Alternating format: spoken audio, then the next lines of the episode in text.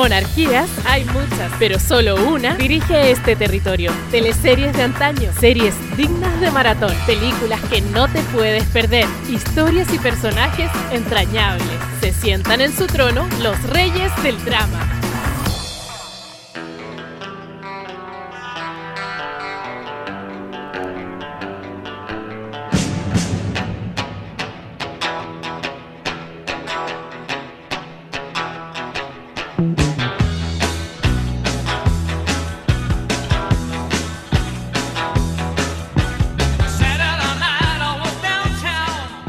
Estamos al aire, amigas, amigos y amigues. ¿Cómo les va? Muy bienvenidos al cuarto capítulo ya de Reyes del Drama con esta canción de fondo, Ondera Total, que nos recuerda una teleserie que vamos a estar viendo hoy día y analizando en extenso con grandes invitados en este cuarto capítulo de Reyes del Drama, que eh, viene precedido por un tercer capítulo que dejó la vara muy alta ¿Es así o no es así, Jorge Sepúlveda? Es así, la gente está pero en llamas con el capítulo de Pampa Ilusión porque trajimos de nuevo a, los medios y a, la conversación a la actriz Roxana Campos que estaba también muy desaparecida, no sabíamos hace harto rato de ella y, pudimos ahora reencontrarnos con ella, conversar un poco de su experiencia, de la película que la trajo de vuelta a la actuación y así que felices de, de este capítulo. Para mí ha sido uno de los favoritos y también ha tenido muy buena crítica Pampa Ilusión, así que bacán. Sí, nos han llegado muy buenos comentarios, nos dice, oye, qué capitulazo que se mandaron chiquillos, eh, con invitados, con, eh, como lo decías tú, buenos entrevistados también, porque muchas, muchas personas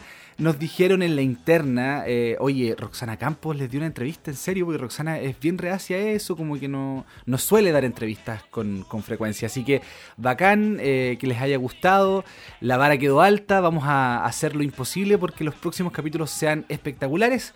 Y hoy no es la excepción, hoy eh, quisimos darle el gusto a la gente, a los fanáticos de Canal 13 que eh, nos han pedido hasta el cansancio una teleserie que fue bastante rupturista, bastante diferente a lo que acostumbrábamos a ver. Eh, una de las teleseries más extensas en la historia de nuestro país. Jorge Sepúlveda, ¿cómo se llama esta teleserie? Lola, un hombre en cuerpo de mujer. Canal 13, año entre 2007 y 2008. 2008. Un año, 276 capítulos, una de las teleseries más largas. Fíjate que este récord solo fue, eh, digamos, derrocado con la llegada de Verdades Ocultas de Mega, que ya sabemos que próximamente se va a reanudar. Eh, y ha sido, ha sido una teleserie ícono en qué sentido? En el que se trata, ¿verdad? Por primera vez esto, este cambio de cuerpo, este, eh, esta especie de ambigüedad sexual, ¿verdad? En un canal que en ese momento era bastante católico todavía, ¿cachai? No es lo que es Canal 13 hoy día, que tiene un poquito más de una mente liberal, quizás, si, pudiésemos llamarlo así. Eh, y por lo mismo causó harto revuelo y mm, de hecho hasta sus protagonistas nos contaron, sus personajes nos contaron algunas anécdotas que vamos a ir revisando en un ratito más.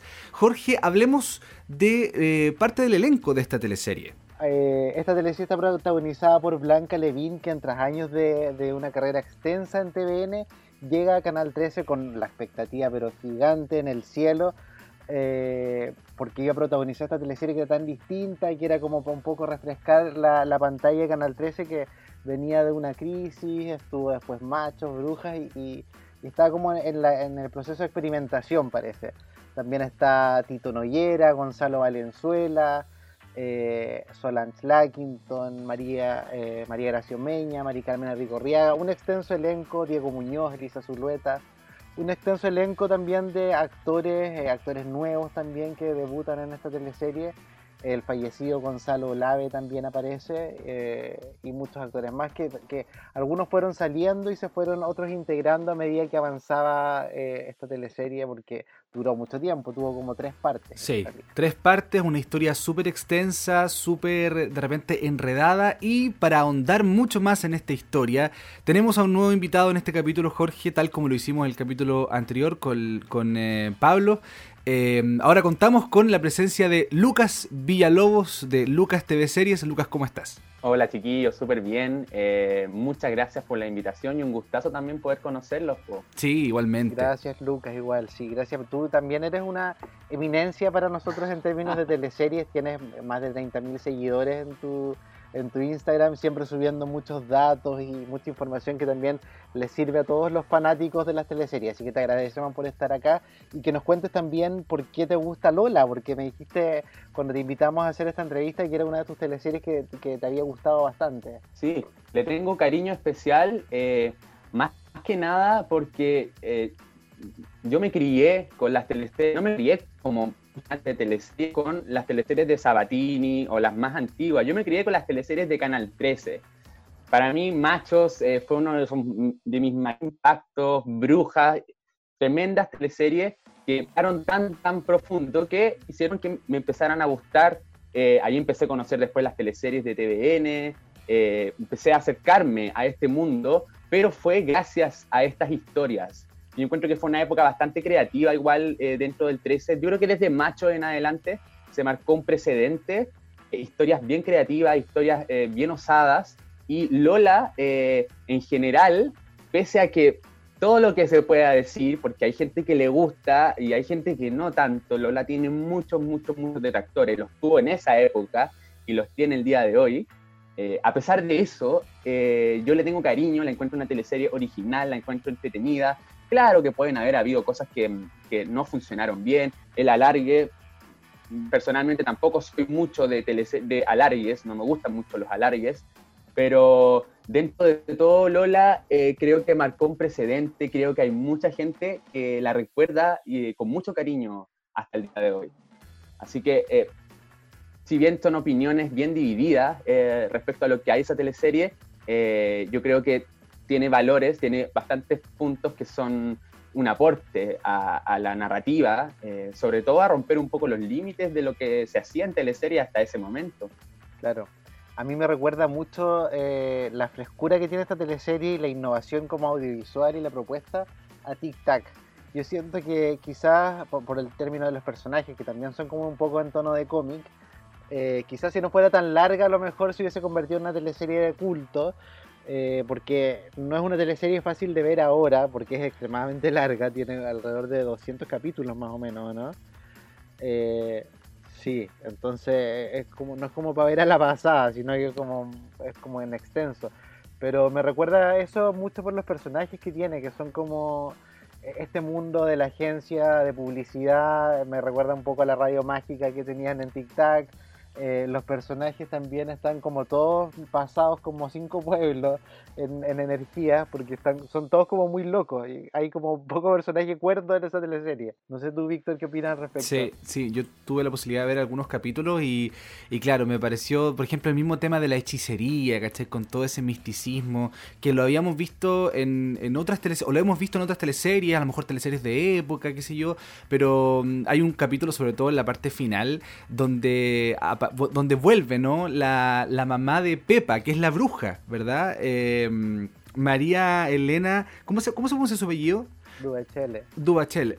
Claro, ella, la, bruja, estrella, eh, aparece, ¿verdad?, en el helipuerto del edificio Telefónica con unos, em, unos rayos así y unos efectos especiales en un día súper soleado, además. Porque había muerto. Claro, había muerto y regresa a la vida, ¿cachai? Entonces, como que todo eso me hizo recordar mucho a, a teleseries así como Tic Tac, ¿cachai? Con harto efecto especial o a series como los que vieron esa serie eh, de Mega Mágica también, como efecto que uno, uno, uno cuando chico los veía y decía, oh, qué bacán, pero uno, uno nos ve ahora, ¿cachai? Y decía así como, ¿qué es esa weá, cachai?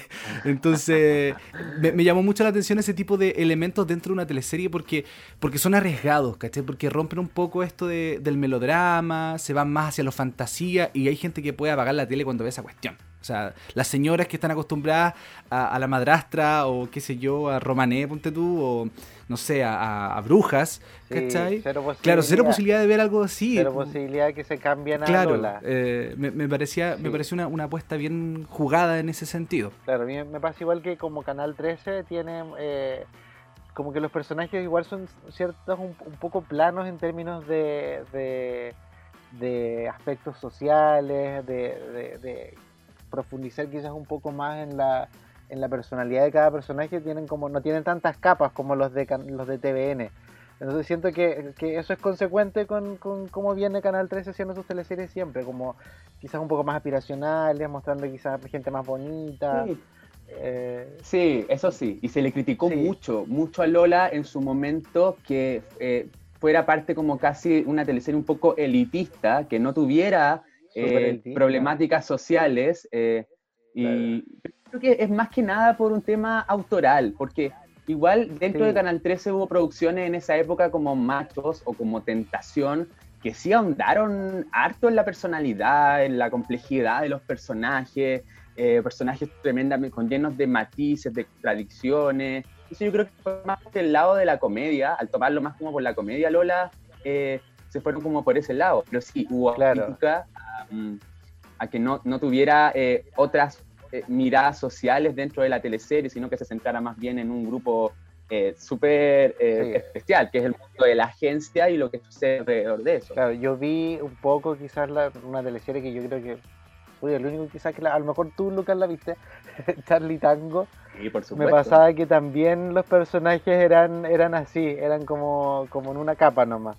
Así como que eran todos como del mismo estatus social, como que no había mucha variedad, pero igual yo lo encontraba entretenida, Charlie Tango. Yo sé que me van a funar a lo mejor por lo que estoy diciendo, pero yo lo encontraba entrete, Charlie Tango. Sí, bueno, si lo miramos. Yo por lo menos no la vi. Si lo miramos con los ojos pues, con los ojos de hoy día, eh, sí, hay muchas teleseries que en ese tiempo fueron fracaso y que hoy día serían historias súper, súper interesantes.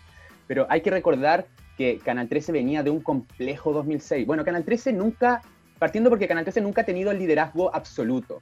Canal 13 con su área dramática siempre ha sido de momentos.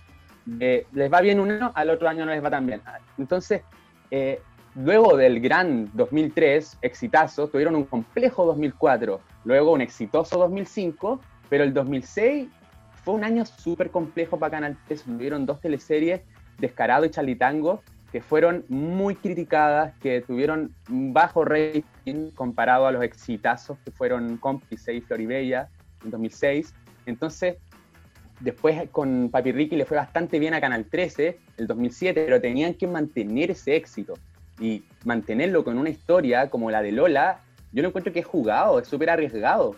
Les podría haber pasado perfectamente lo que le pasó, lo que le pasó con Descarado. Fue una, historia que la gente no, tenía tanto efectismo, tanta cosa eh, fantástica que la gente simplemente no, no la comprendió.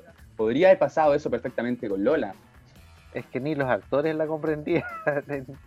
Descarado, ni los actores la entendían la teleserie, eso es lo más complicado yo siento que eh, valoro mucho esta propuesta de Canal 13 que sea tan jugado, porque a pesar, de, bueno, TVN es como carta segura, su área dramática, como que fue recorriendo Chile, mostrando distintas realidades, distintas etnias, pero Canal 13 se la ha jugado un montón con teleseries súper arriesgadas, que a pesar de la calidad que después ve uno finalmente, eh, no sé, la misma teleserie Descarado es una apuesta Hippie, por ejemplo, también fue una gran apuesta eh, en términos de, producción.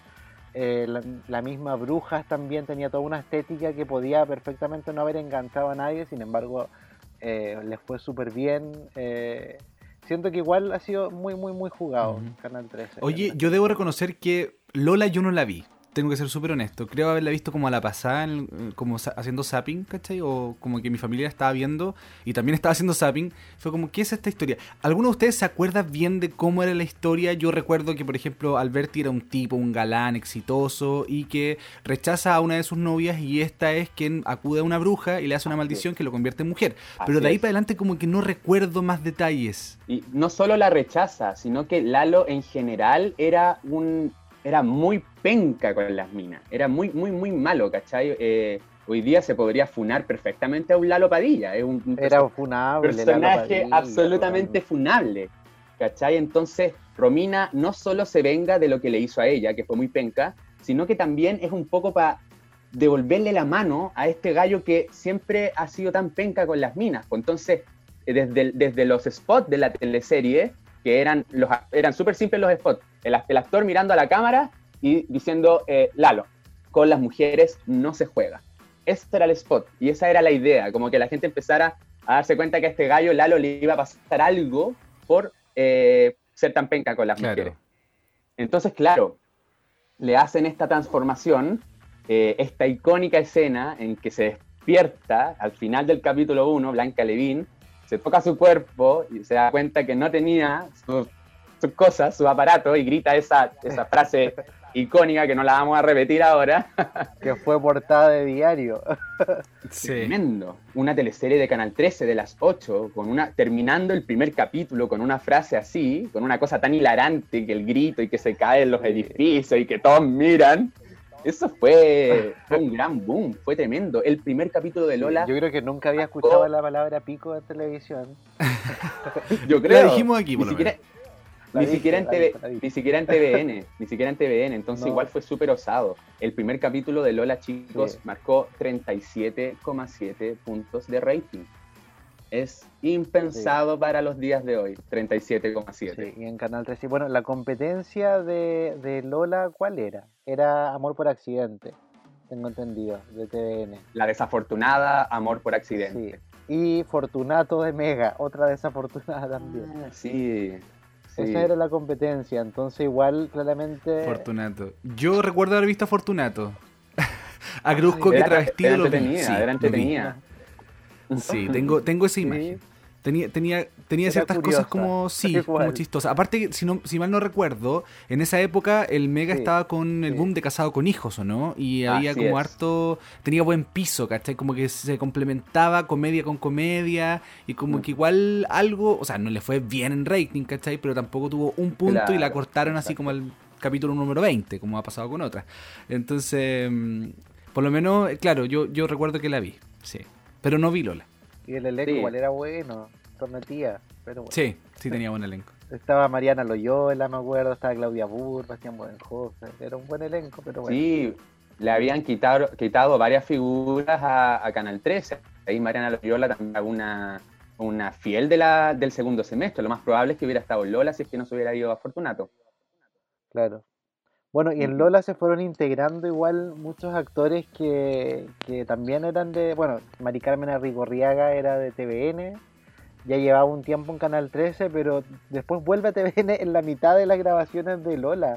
Así es. Eso fue igual una algo muy curioso que, claro, ha pasado en teleseries quizás en los 80, pero yo creo que nuestra generación nunca había visto un cambio así tan, tan brusco de personajes, eh, de actrices y tan distintas, porque ni siquiera se parecían. La Renata Bravo con Mari Carmen. Ha sido, demasiado Ha sido uno de los momentos más freaks, más extraños, más curiosos de las teleseries chilenas. Eh, lamentablemente Mari Carmen Arrigorriaga eh, no quiso seguir en el, alargue de la teleserie. Para ella ya estaba bien su personaje, le llegó una oferta de, canal, de TVN para irse a Hijos del Monte, entonces lamentablemente tuvo que salir. Pero ¿qué hacer con Flora, que era su personaje? Entonces, Aguirre. igual Flora. Y su personaje era, representaba lo bonito de las tradiciones, lo más popular. Em, y aparte que Aguirre, que vivía con estas dos mujeres, y que la cuica era su ex, que era Solange Lackington. Y la popular, que era la nana antes, ahora era su esposa, que era el personaje en la Mari Carmen Arrigorriaga. Entonces era súper entretenida esa dinámica que había de la ex era la cuica, y de, y de, la, de la antes era Nana y que ahora era la esposa de, Aguirre. Pero eh, llega un cierto momento en que Aguirre y a Flora los mandan de viaje. Y dentro de ese viaje les llegan unos llamados de que habían tenido un grave accidente en ese viaje. Pasan algunos capítulos, vuelven de su viaje, Aguirre vuelve espectacular, pero Flora vuelve toda tapada, como si fuera una momia, tapada entera con como con unas vendas, completa, completa, completa. Y se pasa varios capítulos así como un bulto. El personaje era un bulto tapado por vendas. Hasta que ya en cierto capítulo les están todas las vendas y no era Mari Carmen Arrigorriaga, sino que era Renata Bravo, mágicamente. Claro. Aparte de cambiarle la cara y rejuvenecer, creció porque Renata es mucho más alta que Mari Carmen. Creció. extraño, muy extraño ese cambio. Que es muy similar a lo que pasó con. Fue criticado, fue criticado en su momento. Con Verdades Ocultas pasó lo mismo, ¿cachai? Que, que cuando ocurre, ¿cierto? Que el actor, no sé, que se embaraza la actriz, ¿cachai? O, qué sé yo, como que tienen que recurrir al cambio en el guion y son de repente cambios muy burdos o poco creíbles o, muy forzados, ¿cachai? Lo que pasó. que para mí, Verdades Ocultas es Dark. Lena, porque te juro que, yo no, no comprendo, no comprendo tanto cambio de cara, de personaje, después vuelve el mismo, después no, no sé. Mi abuela la entiende, pero perfectamente. le, hace, bien para el cerebro. A mí me supera eh, Verdades Ocultas. Suele pasar con las teleseries. no, este claro, fue súper criticado. Fue súper criticado. Sí, fue criticado, pero se justificó. Iba dentro también del, del mismo, de la mismo género también. Del friquerío que ya traía Lola. Entonces no, no, salió tanto. Y Lola, dentro de todo, fue una teleserie que tuvo alargue, eh, pero no fue un alargue eh, absurdo o excesivísimo como ha sido el de verdades ocultas, que no una teleserie que simplemente no tiene fin y que rompe un poco con la estructura de la teleserie, que es la idea de llegar al, fin en algún momento.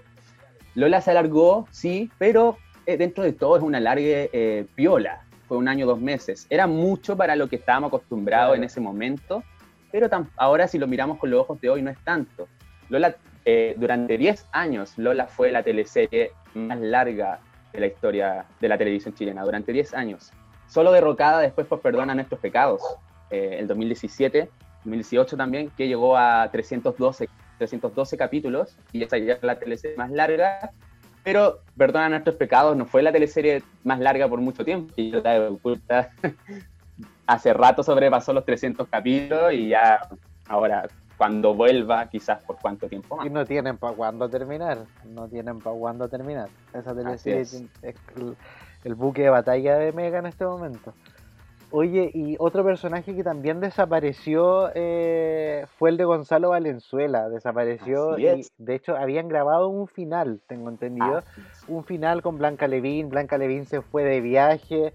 En medio de su viaje, ella se entera de que, de que Lola no, de que ese final no iba a ir y tenía que seguir grabando Lola y sigue grabando Lola por muchos meses más. Y Gonzalo Valenzuela no puede seguir en esta, en este nuevo alargue por temas personales y desaparece su personaje. Y ahí podíamos haber visto quizás algo más interesante si hubiese continuado, porque estaba todo esta, esta este conflicto como de género en la teleserie que, que a ella le gustaba Lola, pero Lola era un hombre, entonces quizás hubiese sido interesante ver un poco más de eso. El personaje de Gonzalo Banzuela fue súper criticado, la gente no lo quería mucho, entonces yo creo que para la producción en cierto momento fue como un alivio eh, que saliera él de la historia, porque era un personaje que no tenía mucho, era un típico héroe de esos héroes que no tienen muchas capas y que no son más que el héroe de la historia, el protagonista.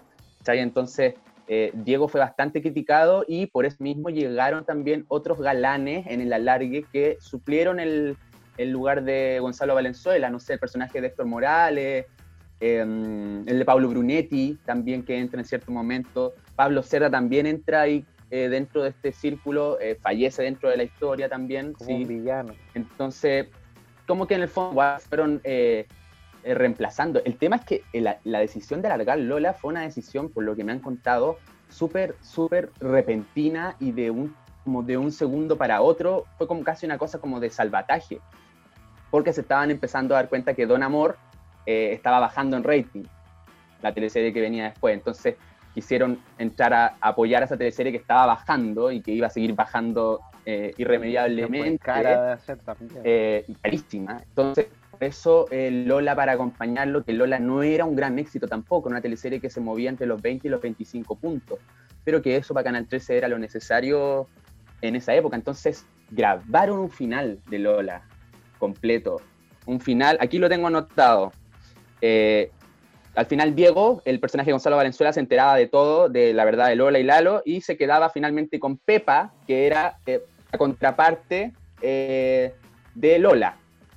En el fondo, cuando Lola, cuando Lola se transformaba en Lalo, Pepe, el otro, el otro lado, se transformaba en Pepa, ese era el cuerpo original de Blanca Levín. Entonces, finalmente se quedaba con él. Era un enredo, una locura, una locura esa teleserie. El personaje de Nicolás Savera y la, y la Aranzazu se casaban en el Cerro San Cristóbal. El personaje de la Ingrid Cruz, la Grace, que es un hermoso personaje, la mejor amiga de Lalo, eh, que siempre ha estado enamorada de, Lalo y que finalmente cuando Lola, cuando Lalo se transforma en Lola, igual hay una cierta, eh, conexión, una cierta cercanía. Al final se quedan juntos, ya queda embarazada. Y en la última escena del final original propuesto, Romina, el personaje de la Catherine Massoyer, eh, como que le hacía, le hacía un guiño de que él iba a hacer lo mismo al personaje de Diego Muñoz, porque él la trataba mal y, y él ella le decía, ya vas a ver lo que te voy a hacer. Y ahí terminaba, esa era, la escena. nefasto también ese personaje. ¿Cuál? El de Diego Muñoz, otro Ah, Diego Muñoz. Su personaje. Otro funable, otro funable. Sí, insoportable. Entonces, ese era el final original. Que y al final se quedan juntos, po. Sí, pues al final se quedan juntos, sí. Ella, como que Romina cambia, ya deja un poco de ser tan villana. Con hijo y todo, son felices. Pero la decisión de alargarla, como les digo, chicos, fue una cosa muy fortuita. Yo me acuerdo perfectamente. Yo estaba parado en el verano del 2007, un spot que decía recta final de Lola, últimos capítulos, anunciando lo que era normal, porque ya es la época de empezar a casarse para dar paso a Don Amor. O sea, se anunciaron los últimos capítulos y tal como dice Jorge, eh, Blanca Levín estaba ya de viaje, todos estaban en la suya y los llaman por teléfono y dicen, chiquillos, volvemos a trabajar, vamos a, seguir, vamos a alargar Lola eh, durante un tiempo indefinido. Entonces, volver a rearmar todo, eliminar ese final que tenían y darle continuidad a la teleserie. Un gran desafío también. Y ponerse a escribir como loco. Los no sé si, eh, esta, esta temática de alargue tendrá que ver también con la original o, finalmente la original terminaba donde la, la versión argentina terminaba donde iba a terminar esta Lola la primera parte. Lo que pasa es que la versión de acá fue, fue súper página en blanco. Se basa en la idea original de la Lola, pero la mayoría de las cosas que se van dando después son creación de los guionistas chilenos. Entonces, pero sí, La Lola no fue una teleserie alargada, no fue una teleserie que tuvo 270 capítulos, era mucho más, más corta que es la original, la, original argentina. Recuerden ustedes, eh, porque en, el final de la primera parte, digamos, eh, se supone que, ya eh, se deshace el hechizo y todo lo demás, pero en la segunda parte comienza Lalo y Grace, que ya estaban a punto de casarse, y nuevamente en, plena ceremonia se convierte en Lola de nuevo. Entonces ahí como que claro, se, comienza a gestar esta, esta segunda parte eh, y cuando termina la, la, teleserie así ya definitivamente, se le rompe el, traje a, Lalo y, todos piensan así como, no, por favor, no, por favor, y empiezan casi que a rezarle a la bruja para que no haga nuevamente su... Su, su hechizo, ¿cachai? Y, y, es muy curioso porque en esa escena que comentábamos delante en el, en, seguir. Claro, en, el edificio Telefónica, eh, ella le dice así como, ya tú aprendiste de tu lección y esto, eh, esto va a quedar así, ¿cachai? Y, no se explica como, en definitiva, fundamentado por el amor, como que el, hechizo se deshizo o algo así. Es como que lo, que uno entiende, ¿no? Sí, sí, sí, sí. Es el clásico, eh, el amor lo resuelve todo, de las películas de Disney eh, tiene que ver con esto. Sí, sí, tiene que ver con eso. Pero es chistoso porque el personaje de la bruja lo habían matado en la primera parte, sin pensar en que iba a haber un alargue de la teleserie. Entonces, mataron a la bruja y ¿qué hacemos después? a la bruja. Entonces a los guionistas se les ocurrió revivir a la bruja, a la estrella, quien ahora eh, llega, eh, hace nuevamente un cambio de cuerpo y dice que la única forma de cambio de cuerpo se revierta es que Lalo esté con Pepa. Y Pepa, que era la del cuerpo original de Blanca Levín, era la hija de Estrella. Entonces, la única forma de que ellos eh, pudieran revertir el hechizo es que pudieran estar juntos porque según Estrella, ellos eran almas gemelas. Pasa todo lo que pasa en la teleserie, finalmente Estrella, el espíritu de Estrella se termina dando cuenta que en realidad no tenían que estar juntos, sino que en el fondo Lalo amaba a Grace Pepe, Pepa amaba a Justin, personaje de Héctor Morales, y que eh, todos habían aprendido la lección y Lalo sobre todo había aprendido a amar, entonces ahora se puede revertir el hechizo para siempre. Eso era más o menos el, el, enredo. príncipe y princesa Disney, sí. el final. aparte, esto lo, lo, cómico que puede resultar ver como a una mujer, digamos, embarazada que dentro de, dentro de su cuerpo es hombre en realidad, entonces eh, también concientizar y de hecho lo, lo podemos escuchar así como no sabía lo mucho que sufrían las mujeres estando embarazadas, o sea, también muestra un poco esa, esa imagen. Y no solamente en términos físicos, también la teleserie quiso demostrar en muchos momentos eh, cuánto, cuánto sufre la mujer en su rol en el trabajo. Eh, Lola en, unos capítulos me acuerdo que lideró como el sindicato de trabajadoras porque quería eh, reivindicar un poco los derechos de las mujeres en el trabajo, los sueldos. Igual le costaba porque el personaje de, Lalo en, el fondo era profundamente machista. Eh, entonces para él era un esfuerzo sobrehumano tener que hacer esto, pero finalmente igual buscaba un poco reivindicar eso, los derechos de la mujer. Eh, Sí, él, él se podía poner en la piel de, de- al estar en la piel de Lola, él podía darse cuenta cuando una mujer era acosada, cuando, cuando le decían que no, el personaje de Liñeco me acuerdo que era muy insistente, le, eh, la acosaba y todo, y ella le decía que no, y el tipo insistía, insistía, insistía, entonces ahí fue como una lección prácticamente para, para Lalo, yo creo. que a él le tocara vivir, él, machista, terrible, le tocara vivir en carne propia todo eso que él estaba practicando durante tanto tiempo, eh, es una gran enseñanza, es una gran moraleja, sí, es una historia que ayuda, eh, permite eh, empatizar con, con, con las complejidades que tienen las mujeres y con las diferencias que se hacen entre el hombre y la mujer en nuestra sociedad, en cosas tan básicas como el trabajo, eh, las relaciones y todo eso. Es bien interesante eso que plantea. Así que punto a favor ahí para, para Lola.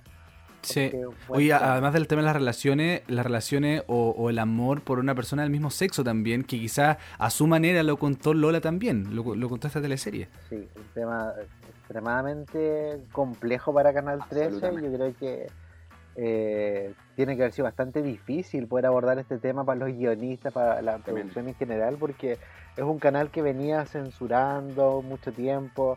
En capítulos anteriores, cuando entrevistamos a Felipe Ríos, nos contó él que él sabía de casos eh, concretos de actores que los habían despedido de Canal 13 por ser gay. Entonces es un tema delicado para Canal 13 eh, y que de un día para otro vengan con, con esta teleserie que venga a romper casi todos los cánones de, de género, de todo, igual eh, es notable, siento yo.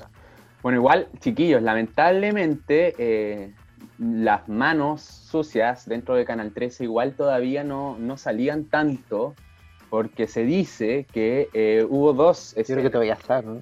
Todavía están, sí, claro, sobre todo ahora en este momento que está complejo todo. Eh, hubo dos momentos que eh, supuestamente, según lo que se dice, eh, fueron censurados, que es una escena que todos esperaban en algún momento, que era el beso eh, entre Lola y Grace, entre Blanca Levin e Ingrid Cruz.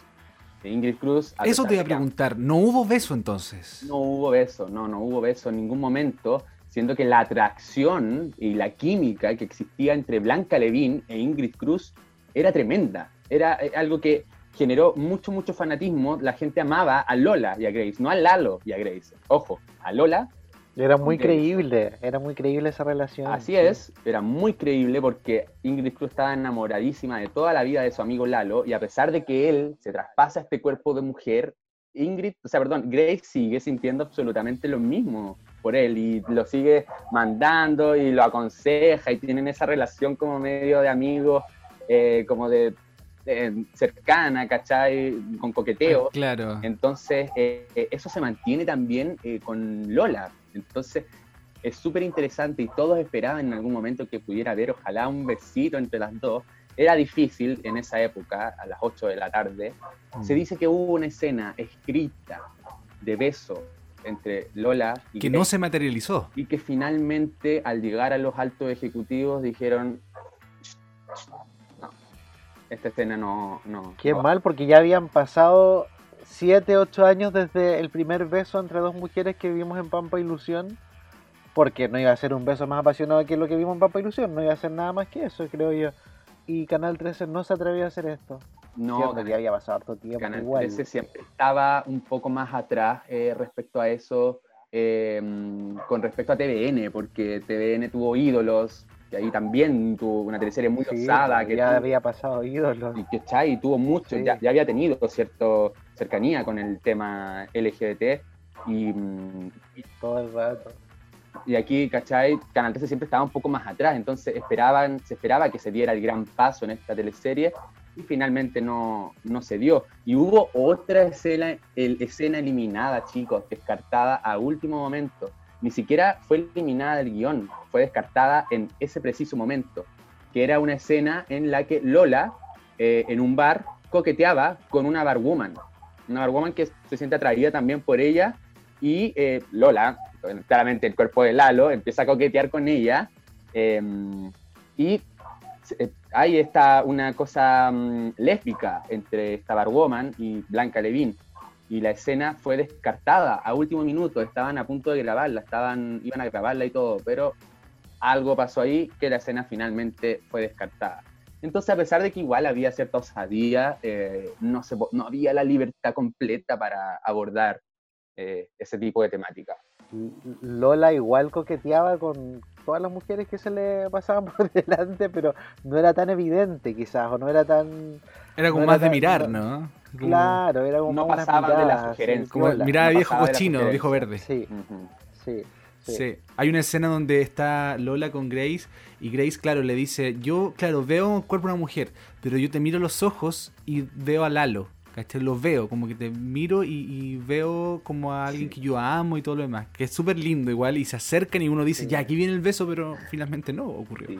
Canal 13 también se llevó muchos retos, eh, hubo mucho problema en, la, en el tercer alargue de la teleserie, que se llamaba Lola Baby, que es cuando Lola queda embarazada, por un afiche en el cual se veía al personaje, a Jorge Alberti, con una guata de embarazado. Sí, eso ya era pero pecado mortal. Canal 13 se llevó tanto, Canal 13. tanto, tanto reto por ese afiche que tuvieron que en un cierto momento sacar todo lo que tenía referencia a esa guata de Jorge Alberti, de, Jorge, Alberti, y mm, fue súper complejo, y solamente por ver a un hombre embarazado. Entonces, eh, ahí uno se da cuenta de, de qué conservadores. Atroz, sí. Pero sin embargo, igual igual eh, eh, yo siento que hay mucho doble estándar acá porque finalmente por otro lado igual tenían a, a, este personaje de, o sea Lola también tenía un cierto coqueteo con Diego el personaje de Gonzalo Valenzuela. Igual había unas miraditas por ahí igual había como celos de repente entonces no sé. Y sí, como Que igual con el paso del tiempo de que Diego se interesa por esta chica Lola y la empieza a coquetear a coquetear a coquetear eh, a Lola, que en el fondo era Lalo, igual le empiezan a pasar como cosas. Entonces, eh, hay ahí una cosa súper ambigua y bien entretenida de esa teleserie. Sí. Jorge, nosotros conversamos con eh, protagonistas de esta teleserie y vamos a presentar la primera entrevista. Ella es una actriz que la hemos visto en algunas películas también, en otras producciones dramáticas. Catherine Masoyer está en Reyes del Drama y esto fue lo que conversamos con ella. Reyes del Drama. Bueno, ahora estamos en Reyes del Drama con una de las actrices que apareció en la teleserie Lola. Estamos con Katherine Masoyer. ¿Cómo estás, Katy? Hola, bien, ¿y tú? Bien, muy bien. ¿Cómo te ha tratado la pandemia desde que partió el coronavirus? ¿Cómo, cómo, cómo te pilló? La verdad me pilló con hartos proyectos que venían y todo se detuvo. Eh, fue bien fuerte todo y creo que nunca nadie pensó que iba a durar tanto, entonces ha sido, ha sido complejo.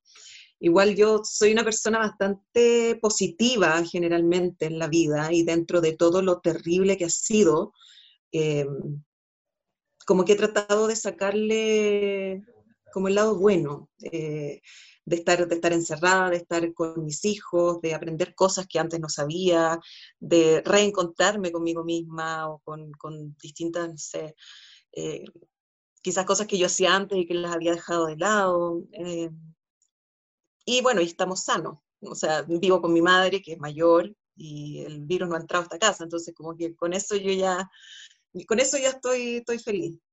Claro. ¿Te has sumado a alguno de estos proyectos eh, de teatro por Zoom que se han empezado a, aparecer? Sí, bueno, todavía no estreno ninguno, pero estoy ensayando tres. Ah, súper. Sí, sí, están los tres en distintas etapas de producción, pero, pero sí, sí, sí, porque en el fondo es el lenguaje en el que se está indagando en este momento y que se está desarrollando. Y de hecho creo que ha significado como un un crecimiento fuerte tanto a nivel creativo como, como, como a nivel cultural, creo yo, porque también esto ha significado, para mí, esto, estas manifestaciones teatrales por Zoom, que en el fondo no sé, no sé si llamarles teatro por Zoom, porque ya el Zoom no es teatro, ¿me entiendes? Claro, es un nuevo lenguaje que se creó. Claro, es un nuevo lenguaje, no sé qué nombre ponerle. Em, como que para mí me ha significado, de, de, todo lo que yo he visto, de todo lo que yo he escuchado, de las personas que han asistido, eh, es pura inclusión, que es algo que nosotros los artistas venimos luchando tantos, tantos años y décadas, que es descentralizar la cultura, que es que las personas de, regiones tengan la misma posibilidad de ver exactamente lo mismo que está viendo una persona en Santiago. Eh, y además de, la inclusión geográfica, eh, también tiene que ver con la inclusión para las personas que quizás les es muy difícil acceder a una sala de teatro, de ir como público, ya sea por, por motivos de salud, por motivos eh, físicos, por motivo económico, por distintos tipos de motivos, digamos. Entonces, esto ha significado que, podamos llegar a todo el mundo, porque además los precios son muy accesibles. La plataforma, en el fondo, una persona compra una entrada, la puede ver toda la familia, con los vecinos, con los primos, con quien quiera. Em, entonces, esto para mí, de verdad, lo positivo que yo les saco es, además de sacarnos a nosotros de nuestro lugar de confort y como obligarnos a seguir creando, a seguir inventando cosas, a reinventarnos. Em, también ha significado eso, la inclusión, la inclusión absoluta. El 2007 llega Lola, que tras 11 años tuyos ya como de carrera en, la actuación, llega este personaje de Romina Jara. ¿Cómo, ¿Cómo, fue para ti? ¿Consideras que este personaje fue como tu despegue casi actoral? Es que si hablamos mediáticamente hablando, sí. Pero mi carrera profesional no. Claro no sé si, no sé si se entiende. Sí, obvio. Eh, porque claro, era un personaje, era un antagónico, era un personaje antagónico, protagónico, digamos, antagónico eh, en una teleserie que tuvo mucho éxito. Y el personaje era muy entretenido. Entonces, claro, fue un personaje con el que quizás me di a conocer como nunca antes. Pero yo venía trabajando muchos años antes. Entonces, mi vida profesional ya, ya, o sea, yo no dejaba, nunca dejaba de trabajar, aunque porque claro, yo hice esas teleseries antes y después estudié teatro en la Universidad de Chile y egresé licenciada en artes, convención en actuación teatral y, ahí continué mi, mi carrera profesional. Eh, y yo me acuerdo que yo egresé de la escuela y partí de cero haciendo un bolo en machos. Eh, y después retomé, y de ahí retomé, hice varias teleseries, series, sitcom, capítulos de cosas, y al mismo tiempo haciendo miles de horas de teatro. O sea, mi vida profesional está absolutamente activa ya. ¿Entiendes? Pero Lola, Lola, como te digo, significó que, eh, que justo me tocó un personaje que yo amo, que adoro, que era la Romina, eh, que era un antagónico muy encantador, que no era un antagónico que la gente odiara, sino que era un antagónico con, el que la gente empatizaba mucho. Sí, eh, y, y, fue una teleserie muy exitosa y muy larga había sido la teleserie más larga hasta que, hasta que llegó, creo que Perdona Nuestros Pecados, que fue la primera que la, Y Verdad Oculta. No, claro, Verdad Oculta ya ganó todo, ganó todo, pero, eh, pero en el fondo, claro, es por eso, es por eso, porque la vio mucha gente porque el personaje era muy llamativo. ¿Y tú crees que, que representaba a una mujer empoderada o, o, era como la polola tóxica? No, o sea, era una mujer absolutamente empoderada. La Romina tenía todo clarísimo lo que ella quería y ella hacía todo lo que tenía que hacer para lograrlo. ¿Entiendes? O sea, y lo que le hacía, eh, lo que generaba la, empatía con, el público, es que era una loca desquiciada, pero eh, su bandera de lucha era el amor, era siempre el amor. Entonces, ¿qué más noble que el amor? Era una heroína, eh, básicamente. Claro, o sea, de hecho, cuando, cuando salió Lola al aire, los mensajes que a mí me llegaban eran, comparte el hechizo, todas queremos hacer lo mismo, todas tenemos un Lalo Padilla en nuestra biografía, ¿me entiendes? O sea, las mujeres empatizaron muchísimo con, con, la historia de la Romina y con las acciones que ella tomaba, porque claro, era lo que ellas nunca iban a poder hacer, nunca ninguna, ninguna mujer iba a poder hacer eso, era una fantasía absoluta. Entonces, dentro de esa fantasía se, se provocaba esta, esta empatía que además siendo tan loca y tan pesada y tan puntúa y tan aguda, yo trabajé igual a la Romina, siempre sonriendo. Entonces, eso también generaba eh, esta, complicidad con el espectador, sobre todo con las espectadoras. Claro, porque finalmente Lalo era el malo, porque Lalo era el que la dejó plantada, no la llamó más. Claro, claro. Y esto igual es un aporte de cierta manera a, dar vuelta un poco a este switch que hay de, del machismo y todo eso también, porque finalmente eh, siempre queda el hombre como, como el héroe y la mujer es como la loca casi, pero acá Romina viene a reivindicar un poco eso igual. No sé si mucho, la verdad. No sé si mucho, porque igual la Romina era bien loca. O sea, Lola, no me acuerdo tanto, tanto, pero, pero recuerdo que el hecho de que, de que el personaje masculino galán se transformara en mujer, creo que ahí se tocaron temas bien complejos que tienen que ver con eso. O sea, tienen que ver justamente con, con el, el, rol que, que cumplían. O sea, estamos hablando hace más de 10 años atrás, 13 años atrás. Imagínate todo lo que hemos evolucionado en estos últimos años. Eh, el rol que cumplían las mujeres en la vida profesional al lado de un hombre o sea, cómo se ponía, cómo se ponía en paralelo la forma en que se desarrollaba una mujer y un hombre en un mismo trabajo, en un mismo lugar, haciendo exactamente las mismas cosas. Y creo que eso se mostró en esa teleserie. Entonces eso fue muy importante. Ahora, con respecto a los personajes, claro, igual eran machistas, pues si tú quieres, la Romina luchaba porque quería agarrar su nombre, o sea, quería, eh, quería en el fondo casarse, ¿me entiendes? Quería casarse con, con, con, Lalo. Eh, y, Lalo igual era el personaje protagónico, eh, o Lola, el personaje protagónico, que igual era con esta, con esta onda muy, muy machista, digamos, pero, pero, pero sí generaba esa vuelta tuerca, que era justamente poner a la mujer en el lugar del hombre, en la vida profesional. Eh, y eso me parece bien interesante, que fue lo que hizo Lola. Sí, bien importante. Hoy tú siempre estuviste considerada en, todo, en todos los capítulos o, con el alargue que te fueron avisando así de a poco como, oye, se va a ir alargando cada vez más la teleserie. No, no, no, yo, estaba yo era parte del elenco estable, eh, porque de hecho, tú sabes, Lola fue basada en, La Lola, que era una serie argentina. Claro. Y, el personaje de la Romina, en La Lola, aparece solamente en el primer capítulo, no aparece más. Claro. Entonces ellos tomaron el personaje y lo desarrollaron, lo desarrollaron como el personaje antagónico. Entonces, no, yo estaba, yo estaba siempre, de hecho yo desaparecía como estaba en el primer capítulo, en el segundo me desaparecía y después reaparecí, no sé, el 7 por ponerte un ejemplo, y después ya seguí hasta el final. Eh, cerramos Lola, terminamos, digamos, Lola original, Lola, la primera Lola, nos fuimos todos finiquitados para la casa, los que estábamos por proyecto, qué sé yo, eh, nosotros terminamos un proyecto más, y dos meses después de eso, Lola seguía al aire, eh, me llaman a reunión, me llama Italo Galiani a reunión, y me cuenta que tienen este proyecto locura, que era seguir con Lola 2 y empalmarla, o sea, no quedarse con el final que estaba grabado, sino que empalmar esta nueva Lola, Lola 2 y que él necesitaba a tres personajes que eran fundamentales, que eran a la Blanca, a Ingrid Cruz y a mí. Eh, en el fondo, con, con, esa terna, él ya podía jugar con el resto. Claro. Entonces, quería cerrar con nosotras tres para ver si ya era, era posible continuar eh, desarrollando el proyecto. Buenísimo, y ahí se fue alargando mucho.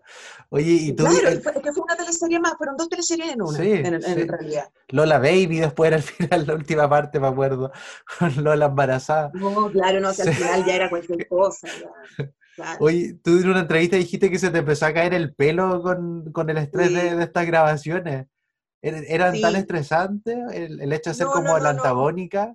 No, no, no, tiene, no, no, no tenía que ver como con el estrés propiamente tal por la carga de trabajo, tenía que ver como con un estrés emocional, porque la Romina era muy intensa. Entonces, eh, uno cuando actúa, uno sabe que está actuando, pero uno cuando actúa igual pasa por las emociones, ¿me entiendes? O sea, yo pongo mis emociones eh, a trabajar en el personaje, en mi cuerpo, Entonces, claro, con, emociones tan intensas que tenía la Romina, de odio, de amor, de enojo, de cosas muy intensas, eh, mi cuerpo empezó a somatizar, pues, porque mi cuerpo sí pasaba por esas emociones. Claro. ¿Me entiendes? Entonces, claro, eso significó que me empezara a caer el pelo. Como algunos otros, no sé, se les quiebran las uñas, o tienen insomnio, o se queman de la guata. O sea, en alguna parte se somatiza. Exacto.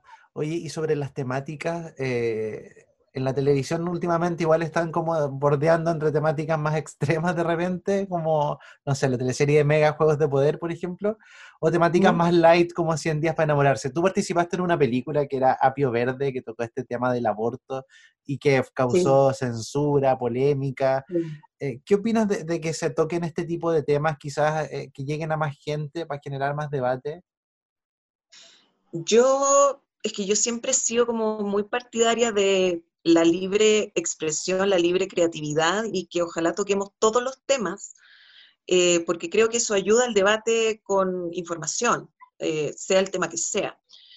Eh, la televisión mucho tiempo censuró muchísimas cosas O sea, imagínate que yo cuando empecé a hacer teleserie era prohibido decir un garabato. Sí. Estaba prohibido, prohibido. ¿Me entiendes? O sea, eh, estaba prohibido decir la palabra mina, por ejemplo. Absoluto. Y para qué decirte el- el- la temática. O sea, eh, cuando yo hacía el marrón glacé, no se podía hablar de divorcio. No. Los personajes no se podían divorciar, los personajes tenían que vivir el resto, reconciliarse o morirse, si es que querían deshacer la pareja, Sí. porque no se podía mencionar divorcio, ¿me entiendes? Entonces, ya que ahora podamos hablar libremente de todos esos temas, me parece que está bien, que ya está bueno. O sea, ya eh, tenemos que tener nosotros como sociedad una madurez suficiente para enfrentar esto. Y si no quieres hablarlo, si no quieres saber, cambias el canal, como te digo, tienes 80.000 otras alternativas. Pero, pero a mí me parece que mientras más libertad haya para poder hablar las cosas, eh, mejor es para nosotros como personas, como sociedad. Exacto. Y bueno, Lalo jugó con, Lola, perdón, jugó con eso del cambio de género también. Eh, En Canal 13 no les decían nada, como la, la plana mayor, porque Jorge Sí, Alberti me dijo que igual habían como un poco de críticas y miedos ahí. Claro, sí, sí, sí. O Sí. sea, sí, se tuvo que luchar mucho ahí. Eh, estábamos siempre jugando al límite, porque todavía había un porcentaje de la iglesia metida en Canal 13 Sí. cuando hicimos Lola. Eh, había, por ejemplo, seguramente te lo contó Jorge, eh, pero yo recuerdo que un- en un capítulo había una escena de beso de eh, Lola con, eh, con el personaje de la Ingrid, que era su mejor amiga que estaba enamorada Sí, de, él, de Grace. Sí. Y el día que se iba a grabar esa escena, llegaron a pararla. Y no, pudo, no, no se pudo hacer. Tuvieron que sacarla Claro. del, del- del- capítulo. Del- claro. Claro. Y yo siempre estaba también jugando al límite, porque yo también tenía que coquetearle a la blanca, yo también tenía como que toda esa... eh, entonces siempre estábamos al límite, al límite. Y después con el tema del embarazo también, fue todo un tema. Un hombre embarazado, ¿qué es esto? Sí. Eh, pero ahí se la jugaron, se la jugó, se la jugó. En ese momento estaba eh, la. ¿Quién estaba? Espérate. No me acuerdo quién estaba en la producción. Pero el Ítalo Galeani en la dirección se la jugaron. Eh, porque era un tema complicado en ese lugar. Digamos, quizás en TVN no habría problema, pero, Claro. pero en ese lugar era complicado. Entonces, siempre, como te digo, estábamos al límite. Muchas gracias, Katy, que estés muy bien. Ya, Cuídate. cuídate. Igual, éxito. gracias. Chau, chau. Reyes del drama.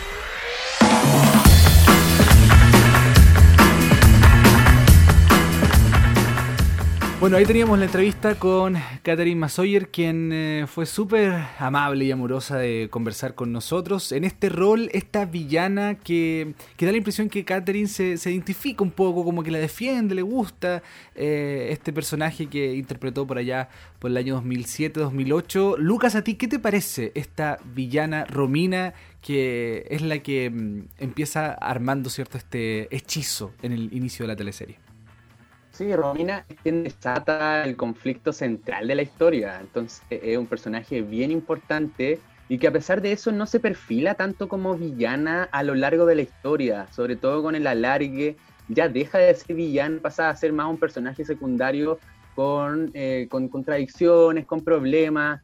Una, una eh, mujer que tenía, que lo daba todo por amor, que cuando tenía eh, cuando sentía esa pasión, cuando sentía algo por alguien, era capaz de darlo todo y, y- y hasta un poco insensato sus sentimientos eh, con respecto a eso, ¿cachai? Entonces eh, era un personaje bien interesante porque vacilaba entre el bien y el mal, entre hacer las cosas de la forma correcta y hacerlas de la forma despachatada.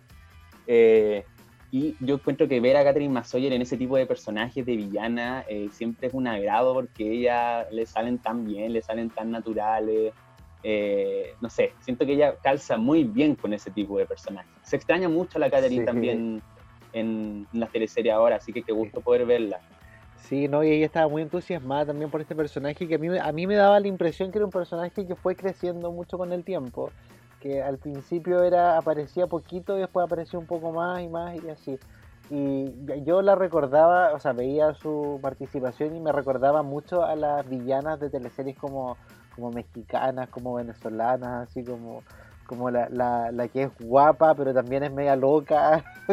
como eh, eh, me acuerdo de, esas escenas donde ella puro quería quedarse embarazada para decir de que, de que el papá de la guagua era Lalo y no, no había caso, no encontraba como el hombre que la embarace, así como a ese nivel de locura estaba.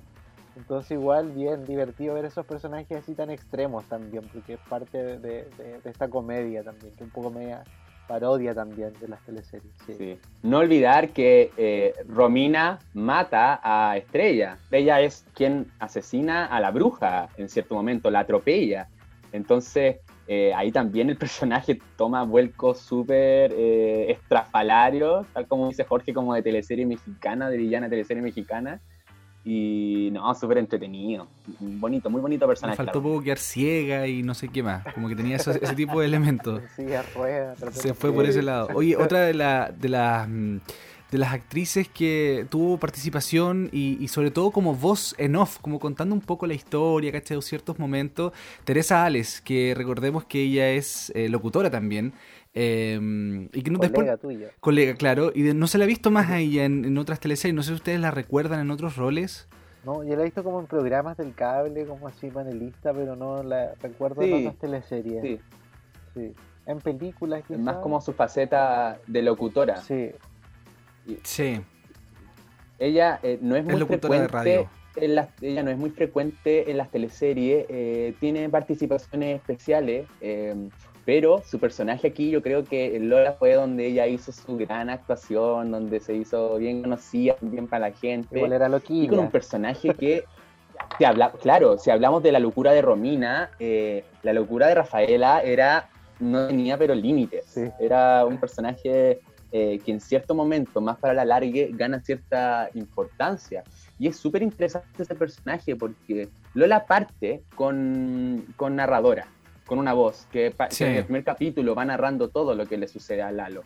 Que no es usual en las teleseries.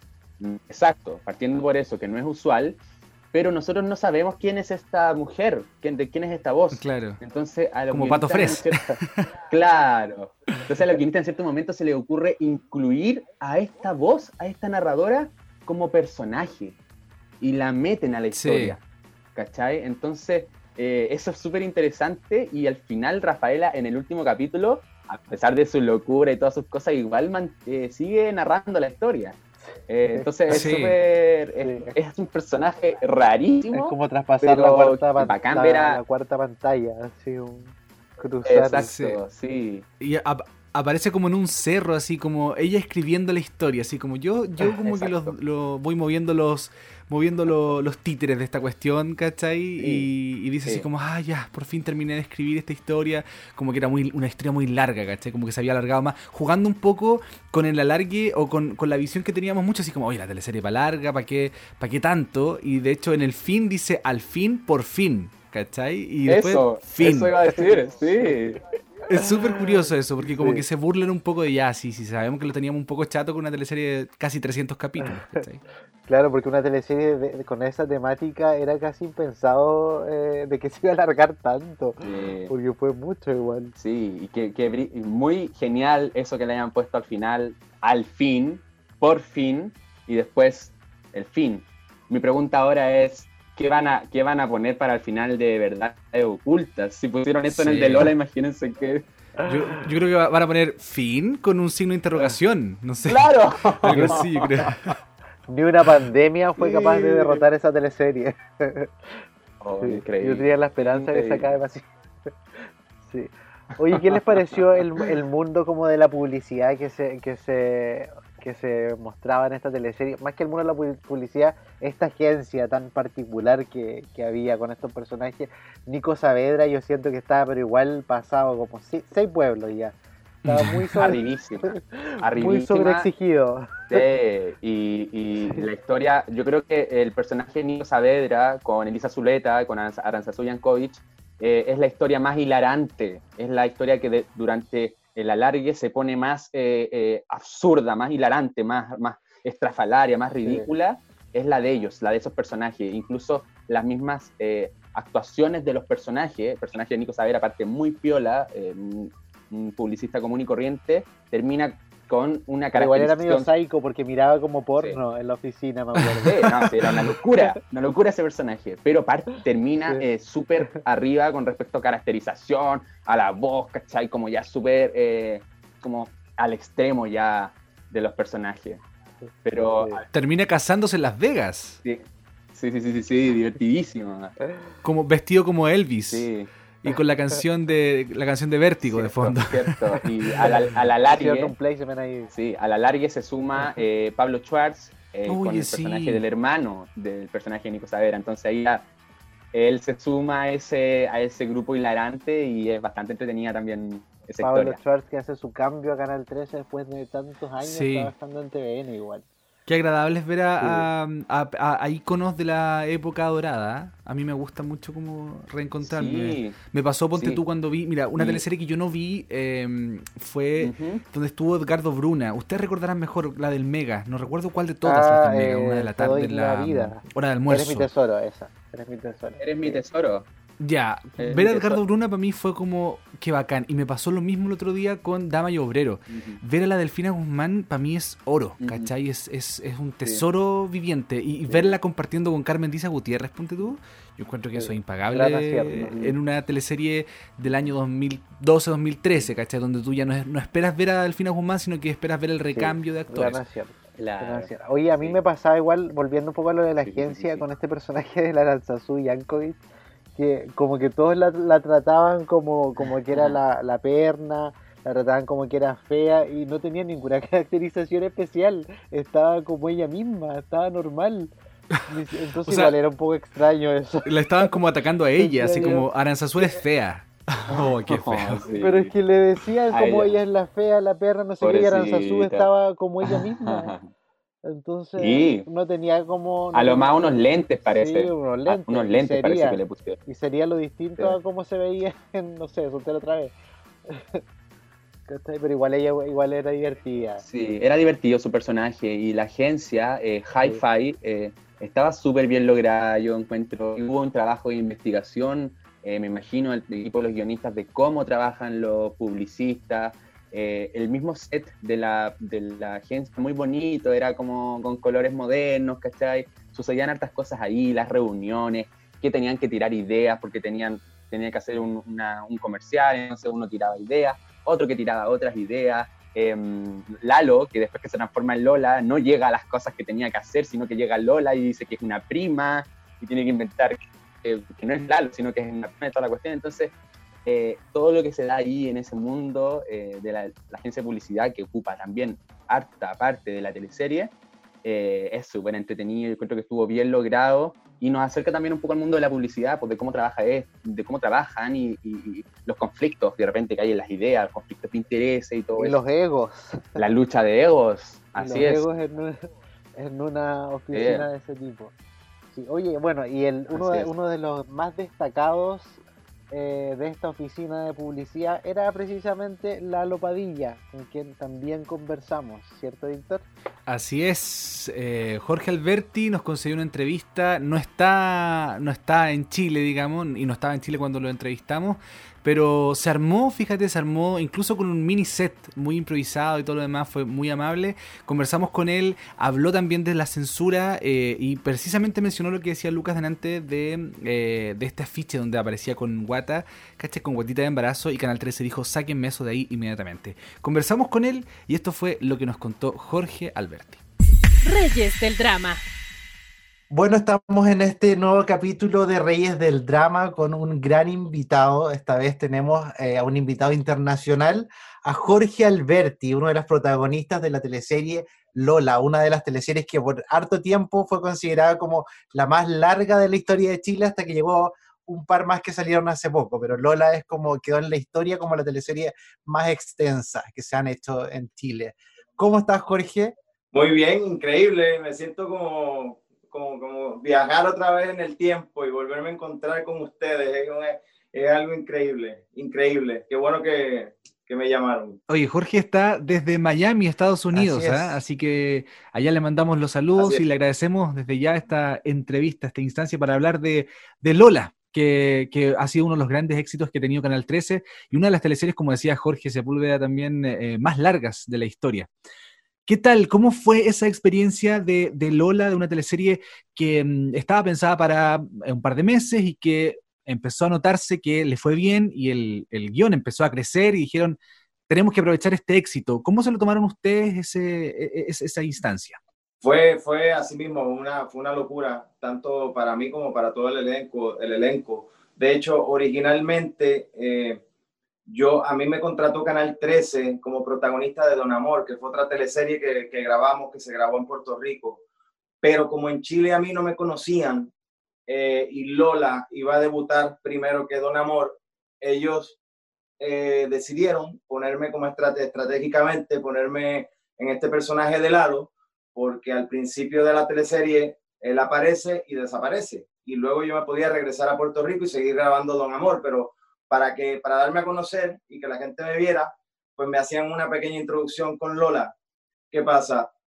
Según fue, y según pasó, que, que fue, ese primer capítulo fue fue, fue, una, fue bien difícil eh, grabarlo por una cuestión de también mía de acento, porque yo tenía que, yo tenía que interpretar un, un, chileno, entonces a mí yo tenía que llegar dos semanas antes a Chile, yo tenía que meterme en diferentes bares donde va el tipo, el tipo de, de, de, clase social que es Lalo, para yo escuchar acento, escuchar cómo habla, escuchar cómo, cómo se comportaban para entonces nosotros comer, ah, talleres, talleres de actuación y todo con los actores, conocer a los actores, empaparme bien del guion. Eh, de hecho, algo que no mucha gente sabe es que nosotros grabamos alrededor de unas 120 escenas y después de grabar casi, eh, se, puede, se puede decir el primer capítulo completo, decidieron volver a repetir todo porque no, no gustó, no gustó la, el, el, target, no gustó la forma que estaban vestidos los personajes, el, la energía que estaban transmitiendo los personajes, no estaban demasiado marcados. Entonces decidieron meter una, un director actoral que entró Fernando Gómez Rovira, que fue el que nos coachó a nosotros los actores y empezó a trabajar con nosotros, nos cambiaron vestuarios, comenzamos a grabar otra vez y se regrabó completamente el primer capítulo, que fue el final que vieron al aire yo, yo, estaba, yo, yo estaba volviéndome loco porque era mi primer, mi primer protagónico en una teleserie. O sea, yo nunca, yo nunca había protagonizado una, una novela ni teleserie antes, era el primero y, y, era una oportunidad para mí muy especial. Y al pasar esto, yo dije, tengo que ser yo, el problema soy yo. O sea, el problema soy yo, eh, yo no sé si quiero seguir, yo creo que me voy a regresar a Puerto Rico. La verdad, yo llamaba a mi, esposa, me acuerdo que la llamé y le dije, no voy, no voy a seguir, estoy hasta acá, estoy saturado, estoy, era mucho trabajo y volver a repetir era horrible. Hasta mi esposa me dijo, te tienes que quedar, lo tienes que hacer. Te aguantas, lo tienes que hacer, una oportunidad grande. Me llama este, Verónica Saquel, habla conmigo, ella me dice que no tiene que ver nada conmigo, que es una cuestión una cuestión de, de, en general, que todos los colores que tiene, los colores que se le estaba dando, la dirección, eh, cómo iban los personajes, nada estaba, nada estaba enlazando como ella quería. So, acepté, se volvió y se hizo, y salimos con ese primer capítulo que fue un boom. O sea, fue un boom que yo ni lo esperaba y tampoco lo había visto. Yo regreso a Puerto Rico, después yo ni vi el, el capítulo al aire, el primer capítulo al aire, yo estaba en Puerto Rico grabando Don Amor. Y cuando llegue el equipo, el equipo de Chile a Puerto Rico, que llegan varios actores que se me quedan viendo y, de, y, y se me quedaban mirando y mirando y mirando y, y, se codeaban y me decían, me dicen, tú no tienes, la, no tienes idea lo, lo famoso que tú eres en Chile. Y yo, y yo sí que es famoso en Chile. si a mí en Chile nadie me conoce, yo lo que hice fue esto. Dice, no sabes, no sabes lo que está pasando allá. Se formó se formó una especie, una especie de, de no boicot, pero cuando Lalo desaparece, para sorpresa del canal, la gente se puso histérica. Entonces lo que querían era que Lalo regresara.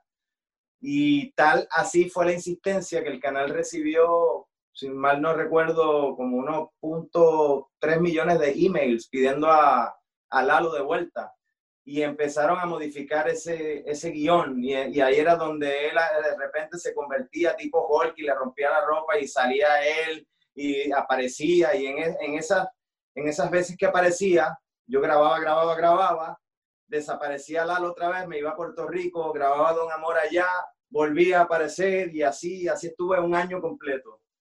Fue algo increíble. Yo nunca que fuera a tener. Oye, tu primer protagónico entonces sería Lola. ¿Cómo fue para ti empezar a verte en los afiches, en los carteles? ¿Cómo, cómo viviste este fenómeno? Ahí tienes, de hecho, eh, detrás tuyo un afiche de Lola. ¿Cómo, cómo fue, fue, para ti este, este fenómeno de verse? Lola Baby, era, esa es la última etapa de Lola, me acuerdo. En la última, sí, sí, lo puse por aquí para que, para que lo vieran.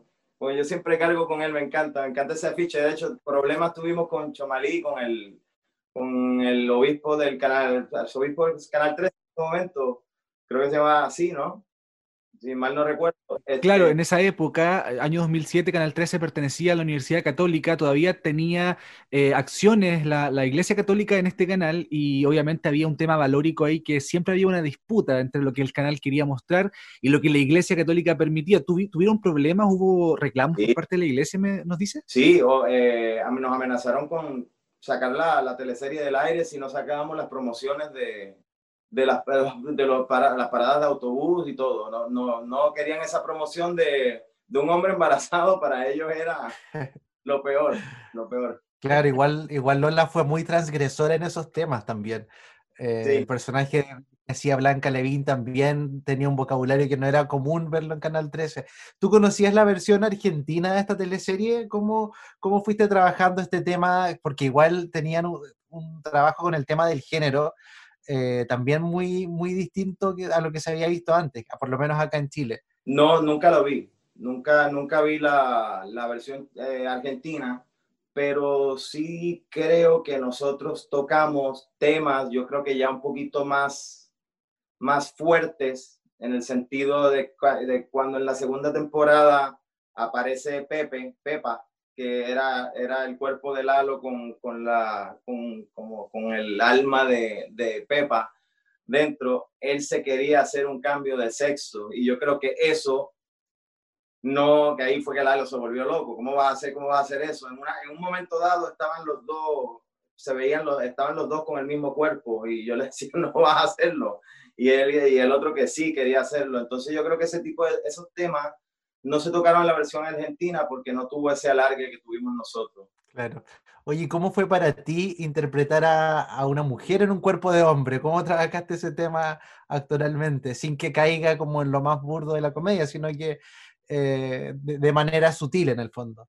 Sí, eso, eso es un tema, es un tema bien, bien, bien especial porque, porque en el momento en que me dijeron que yo iba, que, que Lalo aparecía con, este, con el cuerpo de él, pero con el alma de Pepa, que es una mujer, eh, es bien difícil, fue bien difícil. Yo pensaba y pensaba cómo rayos iba a hacer eso, porque no, no es que eh, Lalo es gay, no, no es que él se comporta como gay, sino que él se tenía que ver como que realmente había una mujer dentro de él mas no era gay. Que la gente lo, lo viera y, la, y, le tuviera ternura, que, le, que, que entendiera claro. lo que estaba pasando. Y no era que a él le, él, a la misma vez tenía que haber un respeto en que no era que él iba a estar este, ni coqueto, ni, ni amoroso, ni tan amoroso, ni nada eh, con ningún hombre, sino que más bien iba a ser tierno, iba a ser, él, él era una, una, una mujer, entonces eh, me acuerdo que, que, me pedían, me pedían que exagerara, yo siempre mirando, mirando, midiendo los tonos de la actuación para no irme muy, muy arriba, pero al contrario, me decían, tienes que irte, pero cuando te moleste, eh, moléstate, pero con furia, y ese tipo de cosas que tenía Pepa, eh, daba mucha risa, de hecho a veces cortábamos la, a veces cuando estaba grabando escenas en especial, a Pepa me acuerdo que le gustaba a Diego, que es el personaje de, de Gonzalo Valenzuela. Entonces, sí. eh, habían veces que estaban en el bar y él, y él la, la, miraba, eh, o sea, Pepa, el personaje Lalo, Pepa, miraba, lo miraba a él y le coqueteaba y se tomaba un, se estaba tomando como un, eh, su traguito y, y, bailaba y le hacía cositas y, y, cuando terminamos que cortábamos la escena, todo el mundo ¡guau! muerto de la risa porque sí, la verdad, disfrutamos muchísimo, muchísimo. Oh, eh, fue, pero fue un tema bien delicado porque no quería caer en lo, eh, o sea, no, Una caricatura. en la caricatura, tampoco, tampoco eh, hacer sentir mal este, la comunidad gay, que tampoco ese no era el, el tono, y tampoco que se viera eh, de esa manera gay, sino que era, era una mujer que se entendiera eso. Eh, De hecho, hubo escenas donde, hubo una escena que me, me acuerdo, creo que grabamos, creo que fue en la Plaza de Armas, no me acuerdo, en el momento tope del día donde más transitada estaba la plaza, eh, Pepa, Pepa se iba a casar, pero se convierte en hombre con el traje de novia. Y la producción y todo planificamos como parte de todo esto era que él se, como él se iba, se iba corriendo, Pepa se iba corriendo con el traje de novia, eh, íbamos a grabar una escena con él pasando, corriendo por el medio de la plaza, pero no, nadie sabía nada, nadie, nadie de los que estaban en la plaza sabían nada. A mí me escondieron en, un- en una camioneta y los de cámara se escondieron mucho antes que llegara a empezar a transitar la gente, ya estaban escondidos en algunos lugares. Y en el, momen- en el momento en que íbamos a grabar, que yo estaba súper nervioso, y Dios mío, ¿qué, irá a pasar aquí? Yo estaba súper nervioso, y yo dije, ¿qué voy a hacer? Voy a correr por el medio de la plaza como, una, como un loco, como un loco descalzo, con el traje de novia, hombre. La cosa es que abrimos la camioneta y que yo salgo corriendo y se me va un camarógrafo atrás y, y toda la gente pa- paraba así, miraba y gritaban y, y como que Pepa, y gritaban ahí va, corre, corre y gritaban y yo corrí, corría y me caía y volvía y me- hasta me ayudaban a parar y la gente como que se me metió en el en lo que estaba pasando. En la escena. Fue bien divertido, bien divertido, la verdad. Fue más improvisado finalmente. Súper Porque improvisado. normalmente en las teleseries lo que se hace es que se consiguen extras para hacer ciertas escenas, entonces todo es muy planificado y acá, como tú dices, fue todo demasiado espontáneo y eso generó reacciones espontáneas de la gente también. Exacto, exacto. De hecho, la, gente me veía en la, en la calle. Eh, se supone que este tipo de personajes, por ejemplo, a Lalo, Lalo es, un, machista, mujeriego, eh, se supone que las mujeres lo odian, eh, porque es así, se enamoran de él y luego lo odian, pero usualmente uno crea, el actor crea esa, esa empatía en, en, en, la gente, en el público. Eh, eh, la, la gente lo ve y la gente ve el personaje. Entonces en la calle te pueden gritar groserías o te pueden decir cosas que la verdad, mira, es un personaje, no, no soy yo, pero en este caso fue todo lo contrario. O sea, en la calle los hombres, tanto los hombres como las mujeres, tenían empatía con, con, con- conmigo, con, con, con Jorge, con el actor. O sea, me veían y me decían, Lalo, Claro. gritaban, Lalo, quiero ser como tú. Me decían y salía que allá otra, una mujer y me dice, mira, y, y se volvían locas cuando me veían y era como, como nunca se generó algo negativo en contra de mi, de mi persona, al contrario, la, que- a la gente le, le caía bien, le caía bien el personaje. Y cuéntame esta teleserie, ¿qué tan importante es para, para ti, para tu carrera? Porque tú hace poco en, en tu Instagram la recordaste también como un momento que pasaste eh, feliz, como en tus inicios. Cuéntame un poco como la importancia que tiene esto en tu carrera.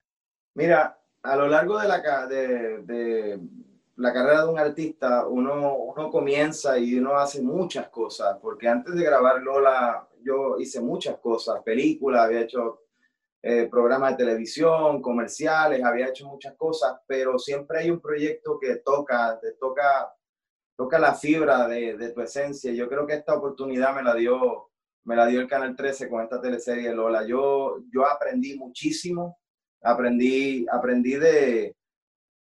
Imagínate, a mí me sacan de Puerto Rico y me ponen en un país que no conozco, no conozco a nadie, no conozco ni quién me contrató. Yo llegué y me buscó alguien que no conocía, me llevaron a un canal que no conocía, a conocer gente que mi vida había visto ni hablado por teléfono.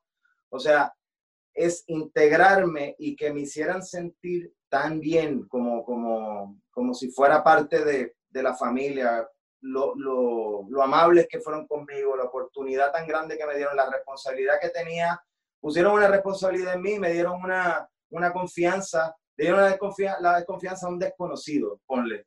y, y, era mi deber poder brindar este, lo, mejor, lo mejor que, que había en mí, lo, lo, que nunca antes había hecho. Si me dieran un país para vivir, yo viviría en Chile. Yo viviría en Chile feliz desde ese entonces, a pesar de que sí, desde el 2008 hacia acá ha cambiado muchísimo. Yo me he quedado con las cosas como han cambiado allá, eh, pero me sigue gustando. O sea, siempre, siempre para mí ha sido una ilusión volver a, a trabajar allá Lamentablemente no se ha llegado a nada. Estuve así, así por entrar en una, en una teleserie para Mega y, y no se dio precisamente por el tema del presupuesto. No, me, no, no era costo efectivo para mí, porque no es que yo sea quiera ganar un montón de dinero ni nada, pero no daba, no, no, no, no, iba a perder más que ganar, o sea, iba, o sea, entonces, por eso fue que no se llegó a un, a un acuerdo, pero no, no descarto que algún día pueda volver a trabajar allá. Oye, te queremos agradecer por esta entrevista, muy amable. Eh, atento a nuestras redes sociales porque íbamos a estar publicando próximamente esta entrevista exclusiva para Lola. Dale, mi hermano. Súper, Jorge, muchísimas gracias. Bye. Reyes del Drama.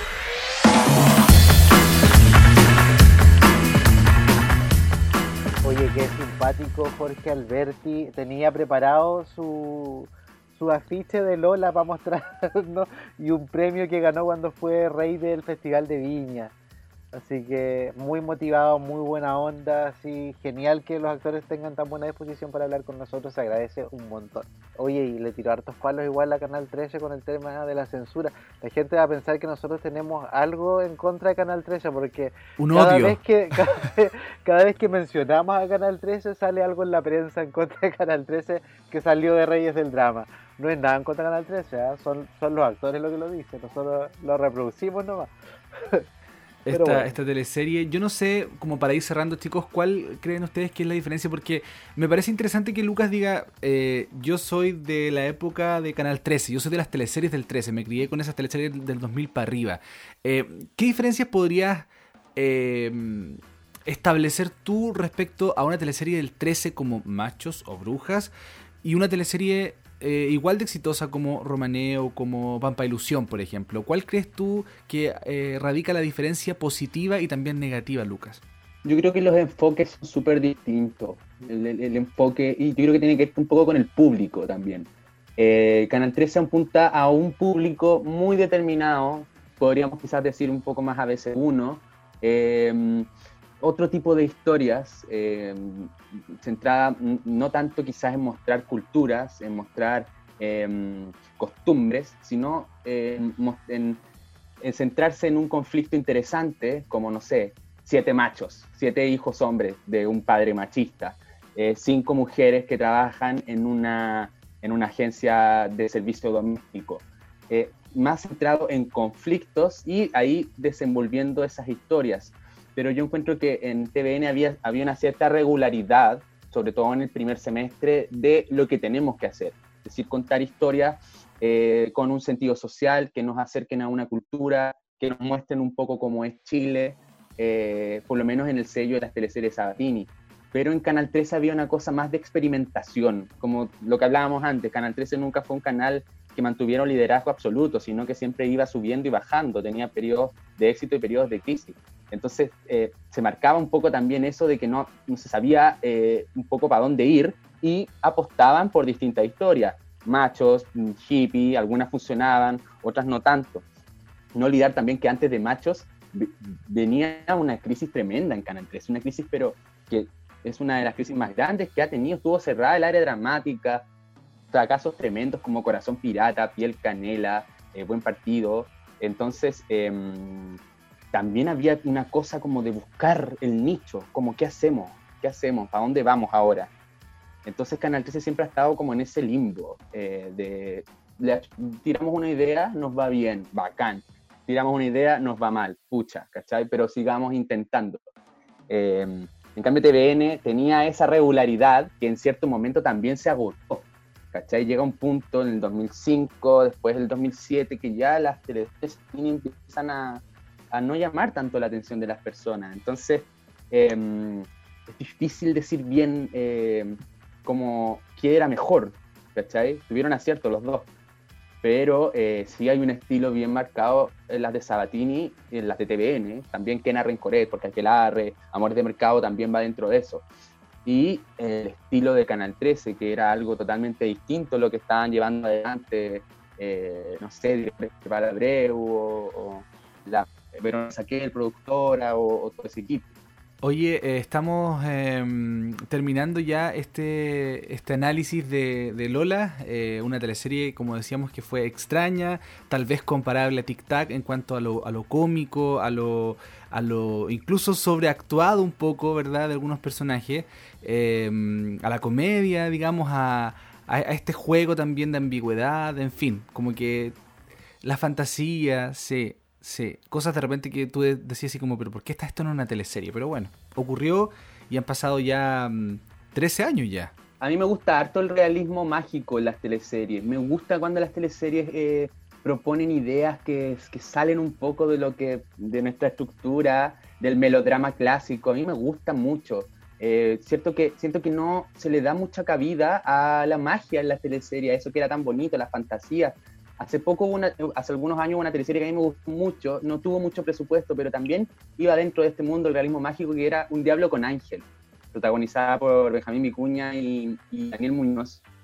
No la pescaron mucho, no tuvo mucho presupuesto, pero también iba dentro de este mundo. Era una idea que eh, tenía cosas fantásticas. Entonces, rescatar también eso a mí me gusta harto y creo que a la gente también le gusta eh, historias que van más allá. Tal como dicen ustedes, quizás no al nivel de Tic Tac, porque nos hemos conversado antes, Tic Tac y Fuera de Control son las dos teleseries que se podrían considerar teleseries de culto. Eh, Lola no es una teleserie de culto, pero sí eh, tiene esta cosa mágica, esta cosa eh, de ir más allá con respecto a lo que se hacen en las teleseries de la historia de amor, del melodrama. Así es, así es. Entonces yo creo que eh, eso se valora harto y mm, bueno, considerando también, hablando de Jorge Alberti, que pudimos conversar con él también, Jorge Alberti también protagonizó Don Amor al año siguiente. Entonces, eh, con una idea de poder potenciar un poco la, imagen de Jorge Alberti, eh, la Verónica Saquel, que era la productora, eh, incluye también a Jorge Alberti en el ataque de Lola. Ya, él era el protagonista de Don Amor, ya se había grabado Don Amor que rato, entonces lo incluyen en el alargue de Lola y algo también que puede ser eh, distinto, tener un actor que es de otro, de otro lugar, lo tenemos como protagonista, eh, son cosas que van marcando la diferencia y que van eh, explicando por qué Lola, aunque sea en su primera parte, quizás no en el alargue, fue tan exitosa y le gustó tanto a la gente. Sí, por eso hasta el día de hoy también hay mucha gente que la sigue, la recuerda, tiene un club de fans en Instagram que sube to- todos los días eh, mucho contenido que se llama lola.canal13.fans y que nos siguen y, y Sí. muchos saludos para Saludos ellos para a ellos ellos. les dedicamos este capítulo porque dijeron que iban a estar muy pendientes y también nos ayudaron con algunos datos y algunas preguntas cuando entrevistamos a estos dos grandes actores que estuvieron hoy día en Reyes del Drama. Así que muchísimas gracias, Lucas, por estar con nosotros hoy día. Eh, fue muy grato tenerte, ojalá se vuelva a repetir, porque de verdad que vale la pena tener a gente así que esté tan informada y que le gusten tanto las teleseries como a nosotros. Así que de verdad, un millón de gracias por estar acá. No, gracias a ustedes, chiquillos, de verdad, la conversación muy grata, muy entretenida. Ustedes son muy simpáticos, así que todo el éxito eh, para Reyes del Drama. Aprovechar también de mandar un saludo muy grande a mis queridos amigos de Chile Noveleros, de Teleseries Chilena, de Teleseries.cl, mis compañeros adorados con quienes hacemos nuestro modo teleseries, que también Sí, es grande. otro de los eh, programas hermanos Grande. de, de Reyes del Drama. eh, también en YouTube ahí para que lo vayan a ver. Así que les mando un abrazo gigante también a ellos, muchos saludos. Y a ustedes, chiquillos, todo el éxito del mundo para los que vienen en Reyes del Drama. Y ojalá que nos podamos seguir encontrando más adelante. po. Obvio. Súper bacán. Muchas gracias, Lucas. Gracias, chiquillos. Bien, y después de esta participación especial de Lucas, vamos a ir a nuestra querida sección Te traigo un drama. Te traigo un drama. Te traigo un drama, nos trae un drama, Jorge Sepúlveda, y es un drama eh, bien clandestino, bien especial, Prohibido. y que por lo prohibido. mismo, muy prohibido, y que por lo mismo queremos abordar aquí en Reyes del Drama, porque no tenemos filtro, no tenemos nadie que nos censure ni nada por el es. estilo, y vamos a hablar de una película muy polémica, Jorge. Sí, esta película se llama Apio Verde y es del año 2013, eh, dirigida por Frances Morales, escrita y dirigida por Frances Morales, y trata sobre el aborto, un tema totalmente tabú en Chile desde, bueno, en esa época y yo creo que desde toda la vida, pero está eh, enfocada como una película de suspenso psicológico, terror, porque muestra el horror que tiene que vivir una mujer la cual tiene un embarazo que no es viable y, no puede abortar en Chile, entonces tienen que buscar una forma de cómo deshacerse de este feto, este embrión, lo que sea, que le puede costar la vida, porque no sé, no sé tú qué opinas, Víctor, del aborto, pero yo siento que la mujer es libre de hacer lo que quiera con su cuerpo, más aún cuando tiene la posibilidad de, de, morirse si es que tiene un embarazo no, no viable. Como, claro, no viable como en el caso de esta película donde este feto, ¿verdad? Eh, o este embrión eh, era mm, venía sin cerebro, anencefálico. Entonces, eh, claro, significaba un riesgo no solamente de él, sino que también de la mamá. Y ahí, como tú dices, se comienza a gestar esta historia en la que se ve el tormento, ¿cachai? De tener que llevar a cabo este embarazo a término. Y mm, no, no, no con el ánimo de satanizar el aborto, sino que explicar lo doloroso que puede ser el hecho de que el aborto todavía esté prohibido con todas sus letras, ¿cachai? En nuestro país. Una crítica social bien interesante. Así es, ¿no? Y aparte, bueno, el, se sabe de que el aborto terapéutico en Chile está prohibido desde casi fines de la dictadura, desde el año 89 por ahí. Y, esa es una situación que finalmente ha puesto en jaque a muchas mujeres que han tenido que buscar opciones no sanas, claramente, opciones ilegales, clandestinas, donde peligra mucho más aún la vida de la mujer que, que es la que importa en este caso, porque eh, nadie dice que, o sea, para ninguna mujer va a ser grato abortar, claramente, como, como hay muchas corrientes de pensamiento de derecha o de centro o de izquierda incluso que, dicen que, que, creen que el aborto es, es, casi como un hobby, como que como que las mujeres quieren abortar para ponerse a tener para, para ponerse a, claro a, tirar Como Una fábrica de guagua. Claro, mm. Mm, claramente no es así, es una, es una intervención quirúrgica. O sea, ¿quién va a querer hacer eso por placer? Yo creo que nadie. Tendría que alguien estar muy trastornado. Esta película fue censurada en, en nuestro país y no llegó a las salas de cine convencionales. Yo tuve, la oportunidad de verla en el Centro Arte de Alameda hace mucho tiempo atrás. Eh, porque me acuerdo que me llegó una invitación, parece, de Frances Morales, no, no recuerdo mucho, pero fui a verla y me pareció bastante impactante, está muy bien. Es, bien gráfica, ¿no? Bien gráfica, bien escrita y tiene muy buenas actuaciones y la protagonista es la actriz que acabamos de entrevistar para Lola, Catherine Masoyer, eh, con un personaje que debe haber sido muy desgastante para ella poder eh, enfrentarlo ella todavía no, había sido madre en la época en que grabó esta, esta película, entonces igual eh, tiene una carga emotiva bastante potente, siento yo. También aparecía Teresita Reyes, eh, Carola Paulsen, Catalina Guayo. Era su mamá, ¿no? Era la, mamá de, del personaje principal. Sí, está Sonia Mena, que es la mamá de la Catherine Mazoyer en la vida real. Alejandro Trejo también y la actriz Jenny Cavallo son parte del elenco de esta película. Que para todos los que no han podido verla, porque como les contábamos, no llegó al cine, fue censurada de una, así. mal clasificada, digamos, como una película no apta para ser exhibida en cines. Está en, está en internet, ¿no? Está en plataformas. Está en YouTube. Está en YouTube, así que todos los que la quieran ver ahí la pueden ver en alta calidad. Nosotros la recomendamos 100% porque eh, cine chileno, eh, un director emergente como es Frances Morales, que también tiene mucho liderazgo en, causas relacionadas con la diversidad sexual. Así que se agradece también esa, esa beta que tiene Frances. Y eh, hablamos con Catherine Masoyer sobre su participación en esta película y esto fue lo que nos contó. Reyes del drama. La película que te comentaba recién, Apio Verde, no hubo claramente límite. Eh, ¿tú, sufriste algunas críticas después de haber hecho la película o, algún prejuicio por, por, haber, por haberte en el fondo puesto en el personaje de una mujer que abortaba? O sea, yo como actriz, no. Sí. Eh, Lo único que recibí fueron comentarios muy positivos. Eh, te hablo de mí como actriz, digamos, mi trabajo actoral. eh, mi trabajo actoral fue súper bien recibido, eh, que eso fue muy bonito. Y nos preparamos muchísimo, imagínate, yo ni siquiera era mamá en esa época. Estamos hablando del año, ¿qué año? De 2000. Espérate, la filmamos el 2011 2011. salió. Sí. El 2011 la filmamos, claro. Pero, pero la película en sí, claro, tenía, ten- hay gente que alucina con la película y gente que, la, que no la tolera, porque es una película bien difícil de sobrellevar, porque no es, no es ni un documental ni, ni, ni una película realista, sino que es un thriller psicológico. Entonces, Sí. tú ves a los personajes pasando por estados muy profundos, muy extremos, eh, basados en hechos reales además, pero está todo llevado al extremo por el director. O sea, todo, la estética, la fotografía, las actuaciones, está todo llevado al extremo.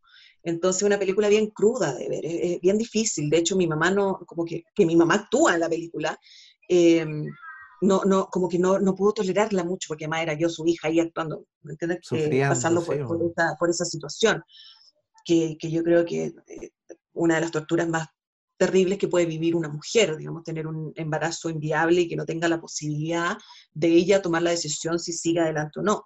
¿Entiendes? Bueno, ahora eso cambió, menos mal, avanzamos muchísimo en pocos años, pero en ese momento el tema era absolutamente tabú, estaba vetado, vetado de todos lados.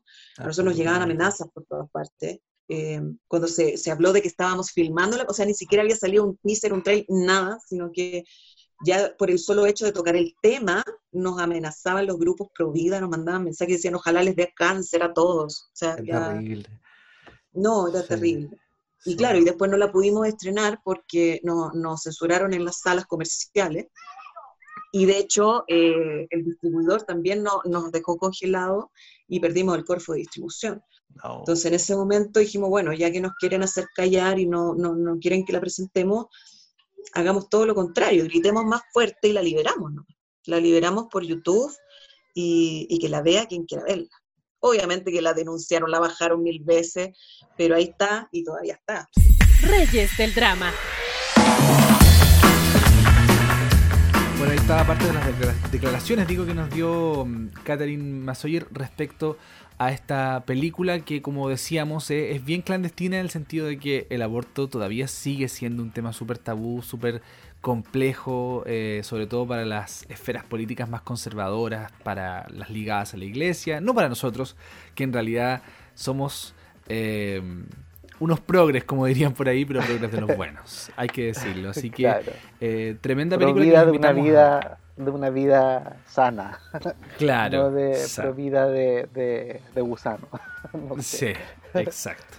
Así que Eh, todos, sí. todas y todos invitados a ver Apio Verde está en YouTube, eh, está en la cuenta de Frances, tengo entendido, así que ustedes la pueden chequear ahí, dura poquito más de una hora y cuarto, creo que dura, más o menos.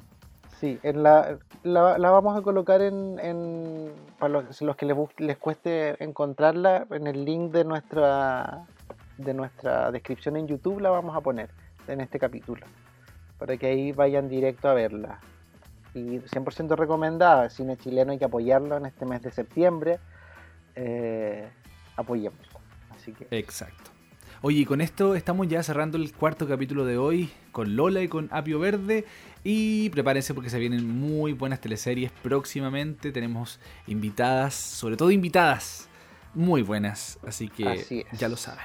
Sí, Un se abrazo. un, un nuevo capítulo también bastante interesante para los que les gusta TVN y, y- y nos retan de repente porque hacemos el 13. Se viene un capítulo de TVN, así que atentos a nuestras Exacto. redes. Jorge, un gusto, que estés súper bien. vemos. Y la gente eh, que nos siga ahí tirando buena onda en redes sociales. Y nosotros, obviamente, estamos interactuando siempre con ustedes, respondiéndole a, a la gente que escucha Reyes. Un abrazo. Un abrazo a todos, que estén muy bien. Hasta luego. Chau.